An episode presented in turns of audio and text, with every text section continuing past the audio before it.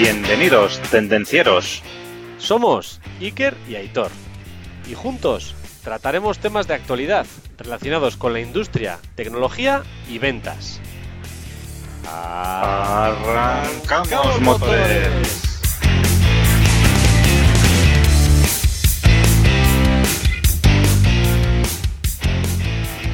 Buenos días, buenas tardes, buenas noches, buenas madrugadas, Aitor.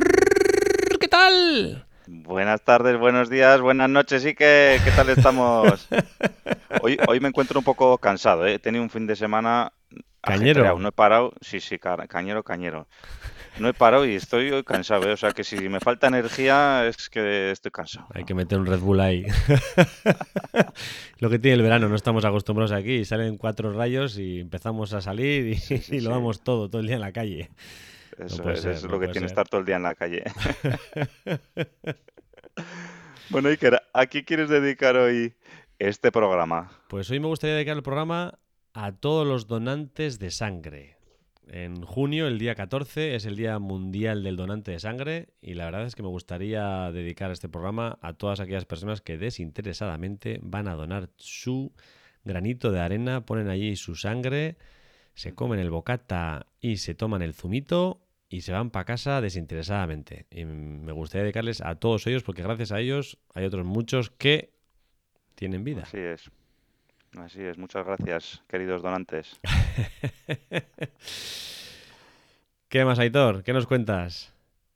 El reto de la semana pasada. El reto de la semana pasada, ¿cómo lo llevas? Networking y hacer un listado de contactos. ¿Has hecho tu trabajo, Aitor? Yo he empezado a hacerlo. Acabarlo no, porque el hacer el listado es extenso, ¿eh? Pero ya lo he empezado a hacer. Bien. Lo he empezado a hacer y lo más difícil ahora va a ser mantener ese listado vivo, ¿eh? Actualizado, Y da- por eso. y actualizado, ir nutriéndolo. Pero es mi objetivo trabajar el networking de aquí en adelante, ¿eh? Muy importante a nivel personal, profesional y de todo, o sea. Eres un tío que actúa, acción, tendenciero Holanda. Muy bien, así me gusta. Así somos los tendencieros, Eso oye. es. Y además, para mejorar la marca personal, Iker, ya sabes que tenemos el ebook Construye tu marca en LinkedIn, ¿eh? Sí, señor, sea, sí, señor. Entre otras cosas, hay que trabajar el networking y leerse el libro de Construye tu marca y ponerlo en práctica. Siguen bajando las unidades y para cuando publiquemos este podcast no sabemos si quedará alguna, con lo cual si acabas de escucharlo, dale al pause, bájate el ebook y luego le vuelves a dar, porque si no, igual te lo pierdes. Y como siempre, Iker, antes de empezar, recordaros a todos que nos podéis encontrar en tendencierosindustriales.com. Tenemos un pequeño canalito en Instagram. En YouTube nos podéis seguir en directo, nos podéis ver las caras a Iker y a mí. ¿eh? Además, nos podéis escuchar en las diferentes plataformas de podcasting, en, en iVoox, en Spotify, en Apple Podcasts, en, en todas, las- yo creo que en todas las plataformas de podcasting. También en LinkedIn estamos ahí bastante activos, publicando cosas. ¿eh? Como profesionales que somos, pues oye, trabajamos bastante en LinkedIn nosotros. No vendemos la moto. Eso es. Y si queréis ayudar a más personas, ¿eh? nosotros ayudamos haciendo este podcast, vosotros ayudar dándole al like, compartiendo. Ahí está, compartir esa más. Comparte, comparte, todo el mundo quiere tener acceso a esta información. Mándasela a esa persona que tú conoces que le va a servir. suscribiros ¿eh? y ya sabéis, recomendar a ese amigo que tenéis que le puede interesar, que seguramente le interese, darle a recomendar, enviárselo por WhatsApp. ¿eh? Bueno, y sin más, arrancamos motores. Bueno, hoy Iker vamos a hablar de los canales de, la, de ventas y el camino hacia la omnicanalidad. Ostras, ostras, ostras. Esto no es poco lo que vamos a hablar no hoy, es ¿eh? poco, no es poco. Vamos La a empezar por el principio. Aitor. Vamos a empezar por el principio. ¿Qué son los canales de venta? Está claro. Para llegar a la omnicanalidad, primero hay que saber qué son los canales de venta, está claro. Entonces, se pueden definir como las vías donde se presentan los productos a los consumidores. Y entonces, esto lo que permite al usuario es relacionarse con el negocio, con el producto y con el servicio que ofreces, ¿vale? Los productos para la venta hacen un gran recorrido desde que se fabrica en la compañía de origen hasta que el producto llega al cliente final, ¿vale? Entonces, las compañías, por medio de los canales de venta, ofrecen de la manera más eficaz posible y al menor coste posible esos productos al usuario perfecto, al usuario ideal. Entonces, para esto debe haber un procedimiento comercial que permita comunicarte de la mejor manera posible con los consumidores. Entonces, lo que hay que saber es que los canales de ventas no están dirigidos a los clientes fijos que ya están comprando. Están también para atraer a nuevos usuarios, clientes, por medio de la publicidad que vamos a hacer en esos canales de venta. Además de ofrecer a cualquier usuario conocer a detalle los servicios y los productos que ofrecemos. Y esto nos dará más posibilidades de incrementar nuestras ventas. Entonces, la mejor táctica de ventas al final es elegir el mejor canal de ventas para ello. ¿vale? Luego hablaremos un poquito más en detalle. Entonces, se hace el canal de ventas, se elige a largo plazo, ¿vale? Lo que no podemos es, oye, pues ahora voy a utilizar este canal de ventas, mañana este otro, y como no me acaba de funcionar, pues vuelvo a coger otro canal de ventas y entonces empiezo a hacer una rueda con los diferentes canales de ventas, ¿vale? Entonces hay que tener una cierta estabilidad en, el, en lo que es el mercado, ¿no? Estrategia. Estrategia, estrategia. Y entonces, para crear un buen canal de ventas, debemos conocer los elementos que se encuentran envueltos en, en los canales de ventas, ¿vale? Porque esto va a influir en el servicio que ofrecemos y en el producto que ofrecemos. Y entonces, para ello, los elementos o los factores que componen los participantes del canal de venta serían los siguientes, ¿vale? En primer lugar está el fabricante, que es la compañía que se encarga de elaborar los artículos, ¿no? De, de fabricar eso, ese producto o ese servicio que vamos a ofrecer al mercado. Luego están las compañías mayoristas. Entonces, las compañías mayoristas lo que hacen es comprar al fabricante el producto en grandes cantidades, ¿vale? Eh, el objetivo del el cliente del de la compañía mayorista no es el cliente final o el usuario final, son las compañías minoristas, ¿vale? Y entonces, las compañías minoristas son esas compañías que adquieren el producto o bien al mayorista o bien al fabricante y ya lo que hacen es revenderlo al usuario final o al cliente final, a la industria final, al consumidor final, ¿vale? Entonces, es por eso que el, el canal, la compañía minorista, pues tiene un papel muy importante en la comercialización de los productos. Y por último está el consumidor final, que es la empresa o la persona que va a hacer uso real de ese producto o servicio. Entonces os recordamos, el fabricante, la compañía mayorista, compañía minorista y cliente final. ¿vale? Entonces, teniendo esto en cuenta, que estos, estos cuatro participantes, eh, cuéntanos, Iker, cuáles son los niveles de los canales de distribución que nos podemos encontrar. Vale. Pues en principio habría pues dos niveles, ¿no? De, dependiendo de los participantes que ent- entran dentro de esta compra, ¿no? Entonces tenemos la opción directa y la opción indirecta. El canal directo son los circuitos cortos de comercialización. El productor o fabricante vende el producto o servicio directamente al consumidor, sin ningún intermediario. Fabricante a consumidor.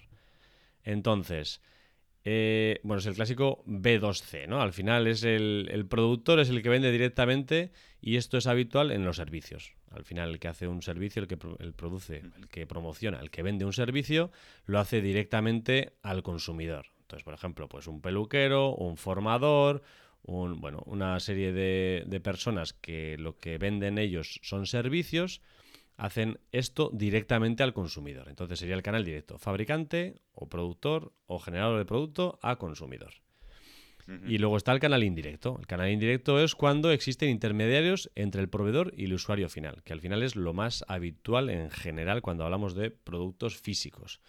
El, el productor o fabricante no es capaz de llegar directamente al consumidor final en la mayor parte de los casos. Entonces, pues por eso existen esta serie de participantes intermedios.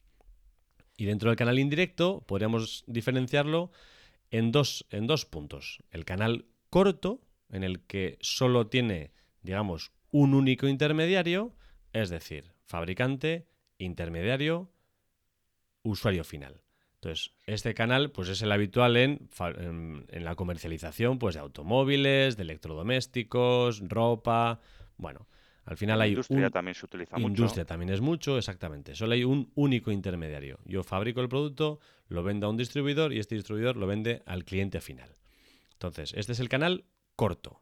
Y luego el largo existiría cuando existen todos los participantes que has comentado antes, Aitor.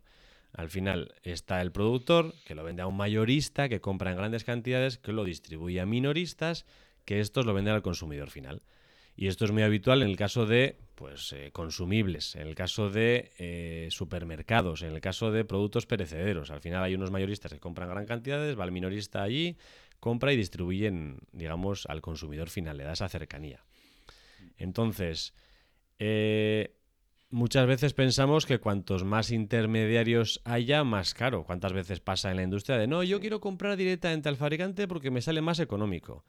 Pues esto no es así en todos los casos. Al final depende mucho de tu infraestructura, depende mucho de, la capacidad que tú tengas para vender esos productos. Porque, por ejemplo, no sé, si hay una, una bodega, por ejemplo, que no tiene una capacidad alta para distribuir o vender no tiene personas dedicadas, igual el coste de hacer esa venta, claro, el coste de producción no tiene un intermediario, es más bajo, pero el coste de esa venta, de cargar el pedido, de gestionar el envío, es mucho mayor, con lo cual puede ser mayor el coste comprando directamente e indirectamente, con lo cual no tiene nada que ver. Tenemos en la mente de cuanto más intermediarios, no, cada uno se lleva su comisión.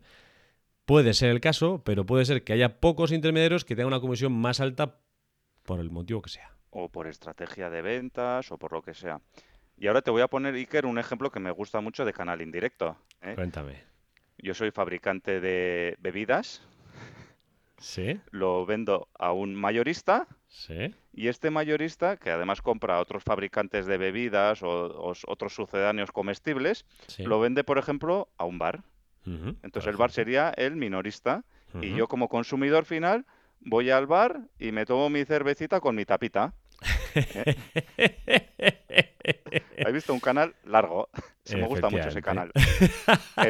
Estoy, pagando más por la cervecita en el bar? Claro, pero además estoy el canal, lo que hay que ser conscientes es que el canal indirecto también añade valor. Exacto, muchas veces. O te reduce, reduce costes de distribución, o te añade experiencias que no te puede el fabricante de bebidas pues si le compro directamente no me va a poder satisfacer esos servicios o esa experiencia de tomarme en una terracita fresquita con una tapita, porque solo fabrica además cervezas, no fabrica su cerveza encima.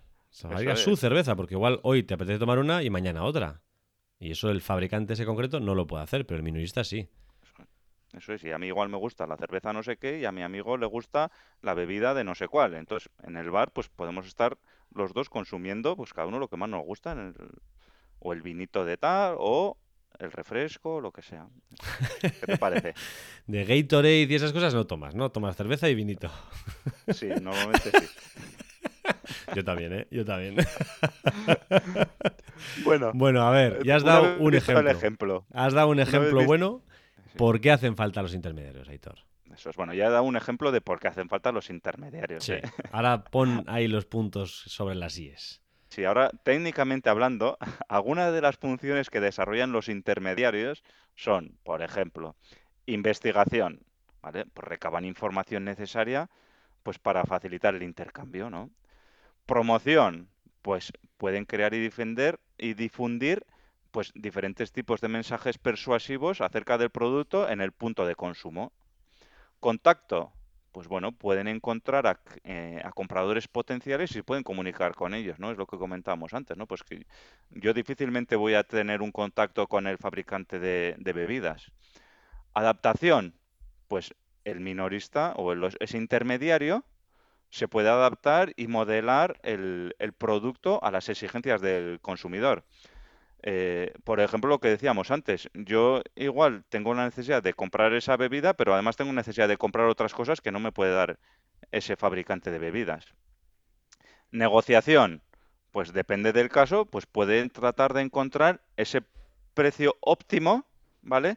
Entre lo que yo estoy dispuesto a venderte y tú estás dispuesto a pagar, ¿no? Entonces, ese, ese intermediario puede encontrar de manera más óptima ese punto intermedio. Igualmente, pues te va a hacer la distribución física del producto. eh, para el fabricante hacer una distribución en masa es muy sencillo, pero claro, si imagínate tú, yo fabricante de, el ejemplo de antes de bebidas, como tenga que suministrar cerveza a cerveza a los millones de usuarios, pues no es físicamente, no es óptimo. Eh, financiación, pues ese intermediario, pues bueno, va a, va a hacer esa financiación a los usuarios finales ¿eh? y de la cual pues nos vamos a aprovechar, el fabricante se va a aprovechar de ello, ¿no? Entonces, eh, ese intermediario pues va a obtener y va a utilizar unos fondos para cubrir esas actividades intermedias, ¿no? Las cuales también el fabricante se las va a ahorrar, ¿no? Y eh, por último también están los riesgos, ¿no? muchas veces el fabricante pues no conoce al usuario final. ahora estamos hablando de vidas, pero imaginaros que es de productos de más valor, ¿no? Y imaginaros que el fabricante pues no conoce a su usuario final y si yo tengo que hacer un, un pago aplazado a 60 días por un valor de 3.000 euros y no conozco a ese eh, cliente final, pues igual estoy asumiendo un riesgo sin saber que esa persona es solvente o es insolvente. Entonces, si, con, si tengo en mi red unos intermediarios que ya conocen a esos usuarios finales, pues ese riesgo se limita también. O lo acepta el, intermediario, ¿vale? El, riesgo ese, ¿no? El riesgo que supone, pues, hacer ese diferimiento de pago, por ejemplo, o, lo que sea, ¿no?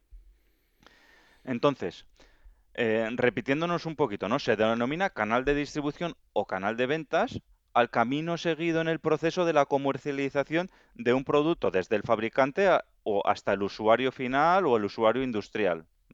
Entonces, lo definen como el conjunto de funciones y organizaciones interdependientes involucradas en el proceso de poner un bien o servicio a disposición de los usuarios o consumidores finales. En otras palabras, es el mecanismo por el cual la distribución como función económica toma forma y se adapta a las necesidades y las características de cada sector económico.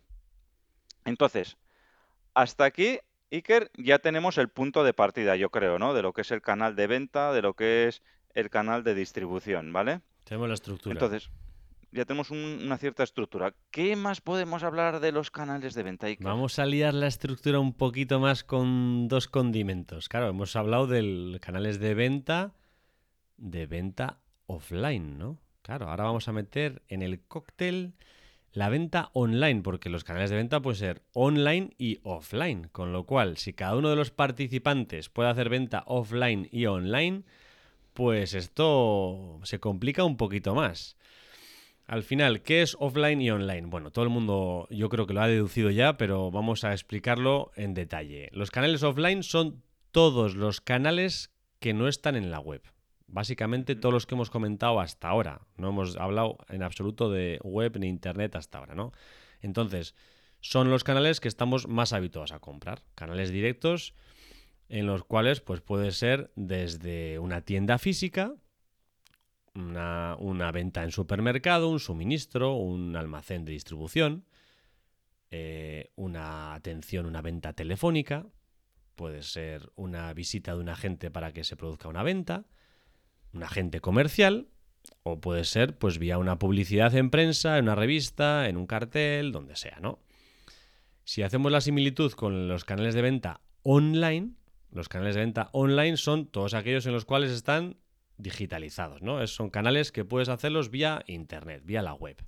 Entonces, si hacemos la similitud con los canales anteriores, pues tendríamos el e-commerce o, o, la tienda online directamente de cada uno de estos participantes, la venta a través de algunos ciertos marketplaces que todo el mundo conocemos, la venta a través de redes sociales, Facebook, Instagram, dependiendo del producto, pues puede ser LinkedIn, bueno, cualquier TikTok, cualquier tipo de red social, en función del producto y el, del tipo de persona al que va dirigido, redes de afiliados, que también podría ser, o Google Ads o Facebook Ads, etc. Al final, eh, para cada canal offline hay una similitud en el canal online, o sea, hay una cierta relación. Entonces, duplicamos todo lo que teníamos hasta ahora, lo estamos duplicando, con lo cual se eleva un poco el, el batiburrillo de tipos de canales de venta.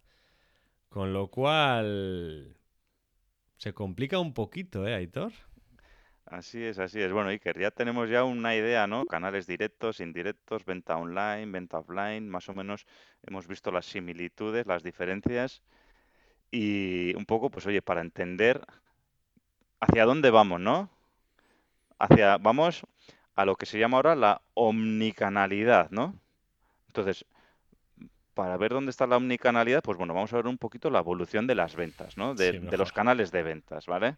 Entonces, en el inicio de los mercados solo existía un único canal de ventas, ¿vale? Para cada empresa, ¿no? Bueno, ya si nos retrotraemos a siglos atrás, ¿no? Pues estaba el, el productor, ¿no? El Ahí que agricultor el y... agricultor que cogía sus verduras, sus frutas, las iba al mercado y las vendía, ¿no? Ese era su canal de ventas, ¿no? Pero bueno, eso ha ido, ha ido evolucionando con los pasos de los tiempos, ¿no? Y, y hoy en día todavía hay gente hay negocios que solo eligen estar solo en un único, en un único canal de ventas, ¿vale? Por lo que su estrategia en ese caso sería de un único canal o monocanal, ¿vale? Al final es clásico, lo hemos dicho de servicios, lo lógico es, todo el mundo que reparte servicios en general tiene un único canal, en general. Sí. Hombre, y todavía podemos ver también el- los típicos mercadillos también, de, oye, de que yo soy agricultor, pues eh, produzco, voy al mercado y lo vendo. Aunque bueno, Entre comillas, ¿eh? Porque normalmente esta gente, a día de hoy, muchos de ellos también trabajan en multicanal en este caso. Pero bueno, Sí, lo de servicios sí que pero es, al final lo de servicios... servicios es más difícil, sí. Pero digamos que todo lo que tengas un, un suministro de producto o servicio muy local, pues puede tener un único canal, porque yo me dedico a, soy panadero, hago el pan y lo vendo en el barrio, ya está, y punto. eso es. Entonces, siguiendo del monocanal, pasamos a la multicanalidad. Entonces, con el tiempo, pues apareció esta estrategia, ¿no? Que se basa en estar presentes en más, en más de un canal a la vez, ¿no? Pero en el caso de multicanalidad tampoco hay conexión directa entre ellos, ¿no? Entonces, los clientes pues pueden apreciar diferencias entre un canal de otro a pesar de que se trate de la misma marca, ¿no? Pues, por ejemplo, ¿no? Yo puedo hacer una venta directa a, a ciertos consumidores. Puedo hacer una venta indirecta a esos consumidores o a otros consumidores, por el motivo que sea, ¿no? Eh, a través de mis redes de distribución. Y entonces puedo tener también mi venta offline y puedo tener también mi venta online, ¿no? Y entonces, el tema del multicanal es que yo voy agregando esos canales, pero son independientes y cada uno con su estrategia, ¿no? Entonces, la tendencia es, ya de los últimos, bueno, ya de años atrás, ¿no? Desde que apareció Internet sobre todo, pues oye, al, al hecho de la multicanalidad, ¿no? De que todas las empresas estén presentes en cada vez más canales, ¿no? Eh, y el foco de lo que es tienda física, ¿no? Pues ya desaparece, ¿no? Y, entonces, eh, bueno, puede llegar el caso que incluso que haya ciertas marcas, ¿no? Que digan, oye, yo paso de tiendas físicas, solo canal online también, ¿no? Pero en canal online, pero incluso con diferentes multicanales, ¿no? Pero bueno, ahí está, la, la multicanalidad. Y de la multicanalidad, pues ya se ha pasado a la omnicanalidad, ¿vale? Y entonces, en omnicanalidad, ¿qué es lo que pasa? Que todos estos canales de ventas en los que está presente la marca se unifican, ¿vale? Y entonces, se unifican para el cliente, para que el cliente no sea capaz de encontrar diferencias entre ellos. Entonces, Ejemplo, pues yo soy un consumidor final, ¿vale?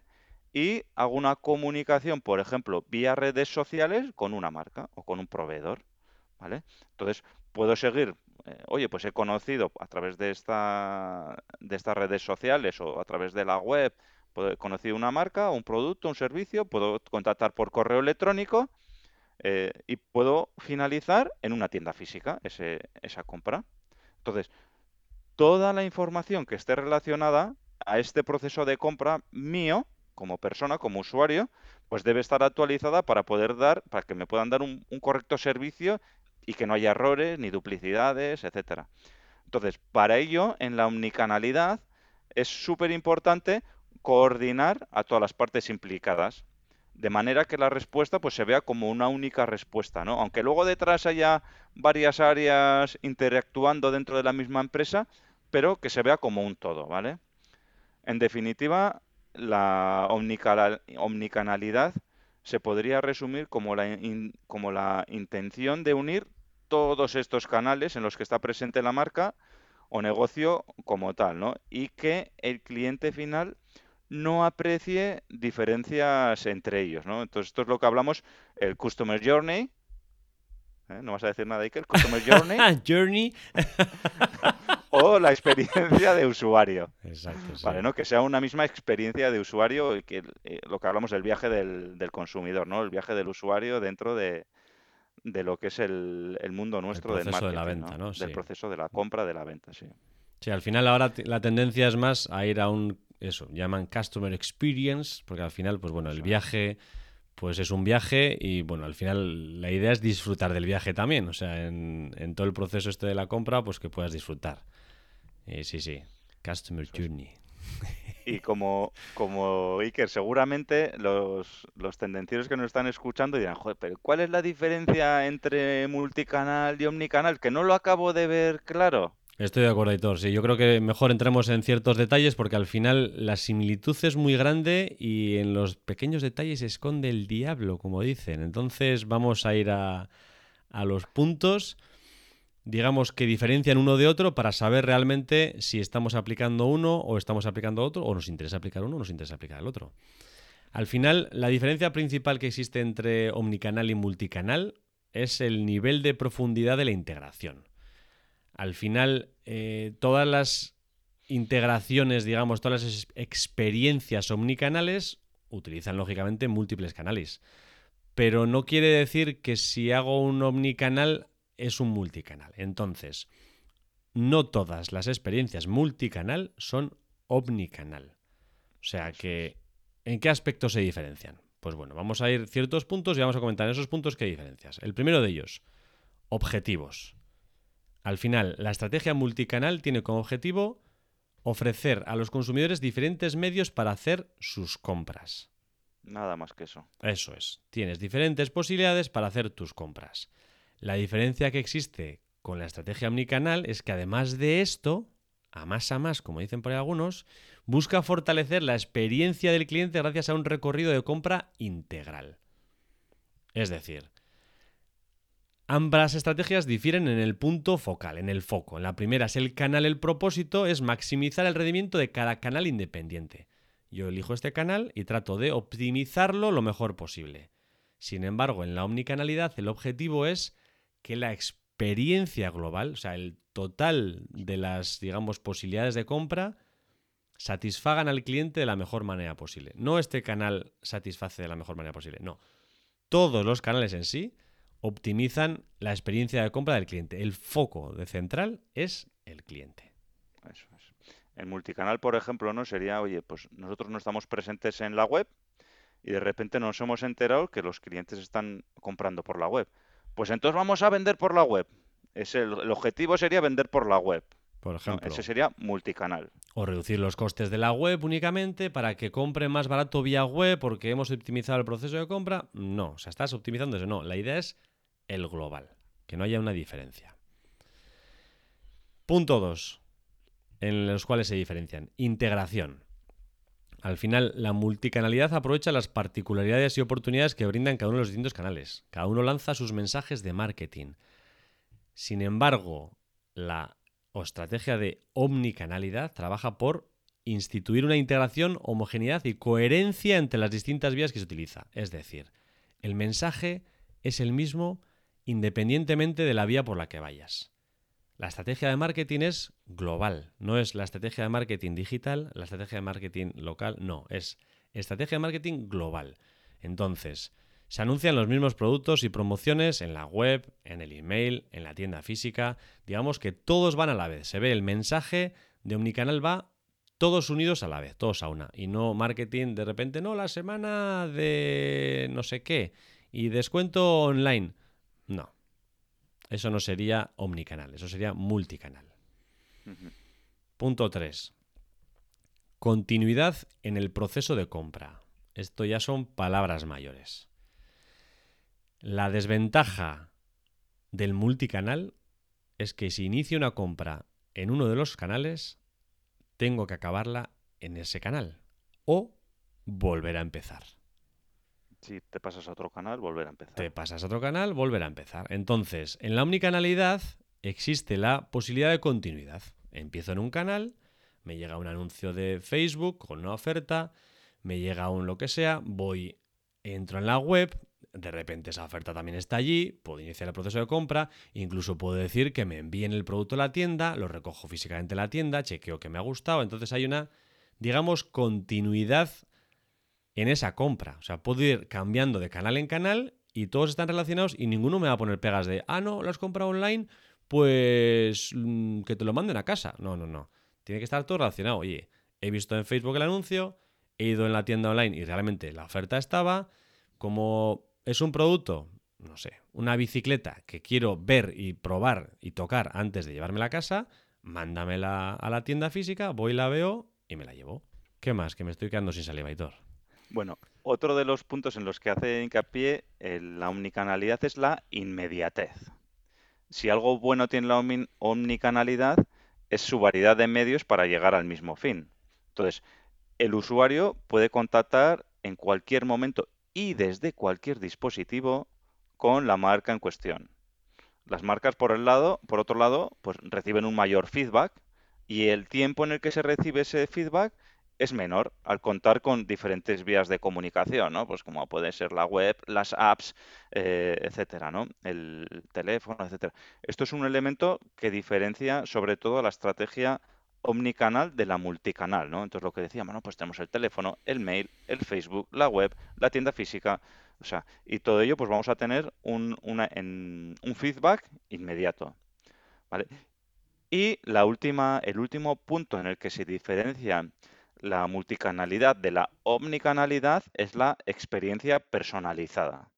Es lo mismo que hablábamos antes, ¿no? En la multicanalidad no existe una, una experiencia personalizada en los mensajes y ofertas de cara al cliente, ¿vale?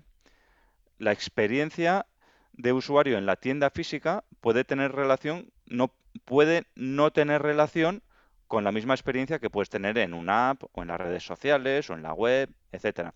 Entonces, en el multicanal lo que se hace es foco en el canal, ¿vale? Entonces, oye, vente aquí a la tienda online porque va a ser, porque tienes más variedad, porque va a ser más barato. En la tienda física, no, vente a la tienda física porque lo puedes ver, lo puedes probar, eh, etcétera, ¿no? Ya me entendéis un poquito por lo que voy, ¿no? hacemos en, en multicanal, hacemos foco en el canal, ¿vale? En el canal online, en el canal eh, directo, en el canal indirecto, eh, es el foco. Sin embargo, cuando hablamos de omnicanalidad, el foco es el usuario, ¿no? El foco es la experiencia, ¿no? Oye, pues mira, eh, independientemente del canal de ventas, en mi producto te va a ofrecer estos beneficios y tú vas a beneficiarte de este servicio, ¿no? pero independientemente de que sea un canal o sea otro, el foco eres tú como consumidor, ¿no? Entonces luego tú decides si lo quieres adquirir por este canal o por este otro, ¿no? Pero la ventaja que vas a tener con nosotros es esta, independientemente del canal que, elijas, ¿no? Entonces, em, al conocer el, el, omnicanal, ¿no? Pues lo que permite es conocer mejor las necesidades y las preferencias de cada usuario y entonces lo que haces es no aportas las ventajas en función del canal de ventas que vas a utilizar, sino que en función de las ventajas que va a recibir ese usuario final, ¿vale? Entonces, lo importante, la omnicanalidad lo que va a generar es una mayor satisfacción y una más, eh, ¿cómo se dice? Engagement, ¿eh? enganchamiento con el cliente. la posibilidad de que el cliente retorne va a ser mucho mayor, ¿no? Porque le estás dando los beneficios para él, no los beneficios del canal que tiene, los beneficios del producto o servicio para él. Y bueno, por eso es, un poco... Fidelizar al cliente, ¿no? Eso es, por eso un poco la omnicanalidad está más pensado hacia la fidelización. Por cierto, capítulo 26, fidelización de clientes. Si no lo había escuchado, muy buen capítulo. Entonces, a ver, lo que no quiere, lo que no queremos decir con esto tampoco es que haya canales buenos y canales malos, ¿eh? ni mucho menos, ¿eh? y que la unicanalidad sea lo mejor del mundo. Bueno, pues para cada cosa es lo suyo, ¿no? Bueno, pues Iker, como conclusiones podemos comentar un poco, Aitor, sí, ¿cuál es la mejor estrategia para mi negocio? Es lo que dices, no, la omnicanalidad es la mejor. Mm, es posible, es posible que la omnicanalidad sea la mejor. A simple vista, pues integra, es perfecto, ¿no? Se centra en el cliente, experiencia, fidelización. ¿Podemos todo el mundo hacer omnicanal? No. No. Al final, cada uno tiene sus fortalezas y debilidades, cada uno tiene sus sacrificios y sus costes. Entonces, hacer una estrategia monocanal es mucho más económica que hacer una multicanal. Y, una multicanal es más económica que hacer una omnicanal. Con lo cual, claro, en función de los conocimientos que tengas, de los recursos que tengas, del producto que sea, del servicio que estés dando. Bueno, pues yo creo que hay uno adaptado a tus necesidades también. Uno de los canales que se adapta más a lo que tú estás ofreciendo, a lo que tú eres capaz de dar. No puedes empezar mañana a producir lo que sea en piecitas de 3D y no voy a hacer multi, omnicanal, la experiencia del usuario y compres por donde compres el mismo precio. No, o sea, estás tú solo produciendo piezas. Pues, pues bueno, pues eso dale una vuelta, piénsate un poco qué ventajas tiene, qué fortalezas tiene, haces el DAFO y decides realmente cuál de las estrategias es la que puedes hacer ahora que mejor pues bueno, se adapta a tus, a tus necesidades. Entonces, Así es, lo importante, Iker, Iba a decir exactamente lo mismo, exacto, eso es lo que iba a decir. Lo importante es el cliente. Entonces, trata de darle con lo que tú puedes la mejor experiencia al cliente. Bueno, Iker, y hasta aquí el podcast de hoy. Pero. No te vayas todavía. Nos queda el reto, ¿no? Sí, señor. Bueno, hoy el reto está complicado, ¿eh? Pero seguramente, pues oye, nosotros, bueno, ya nosotros o cada uno de los tendencieros que nos estáis escuchando, estáis acostumbrados a trabajar por un canal de ventas determinado, ¿vale? Y probablemente penséis que tu canal de ventas es el mejor canal de ventas del mundo, ¿no?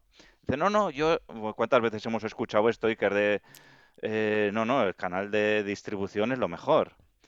Y también hemos escuchado, no, no, eh, los distribuidores son el diablo. Sí, hay que vender directo. Sí. Hay que vender directo, que no, que lo único que se llevan es margen y son unos vagos, que no hacen nada más que llevarse una comisión. Sí, sí, sí. Eh, pues hombre, todo lo contrario, ¿no?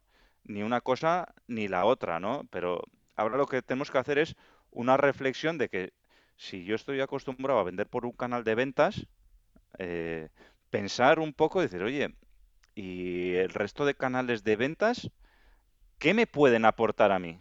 Que no me aporta el canal que estoy utilizando actualmente. Porque al final son complementarios, ¿vale? Entonces, el reto es analizar los diferentes canales de ventas que tenemos a nuestra disposición y aunque a corto plazo no vayamos a integrarlo dentro de nuestra estrategia, ¿vale? pero ¿qué ventajas nos podría aportar esos otros canales de venta a nuestra estrategia de ventas, ¿no? O sea, ¿cómo podemos llegar a ser omnicanales, ¿no? ¿Cómo podemos llegar a la omnicanalidad, ¿no? Un poco ese sería el reto de, esta semana, ¿no? Reflexionar sobre los diferentes canales de ventas. Reto reflexión, me gusta, Hitor, me gusta el reto, ¿eh? Nos va a tocar ahí, kiticlin, kiticlin, kiticlin, dale al, al seso. Muy bien, pues Aitor, como siempre, ha sido un verdadero placer pasar este rato contigo. Te deseo una muy buena semana. Muy bien, Iker, pues muchas gracias. Igualmente un placer. Muchas gracias a los tendencieros por seguirnos, por estar ahí, por compartir, por darle al like. Y nos vemos en el próximo vídeo. Chao, chao. Chao. Hasta aquí el tema de hoy. Esperamos que te haya gustado. Si es así, suscríbete, comparte y dale al me gusta. Puedes proponernos temas, dudas y demás consultas en comentarios y en LinkedIn. No lo dudes, te ayudaremos.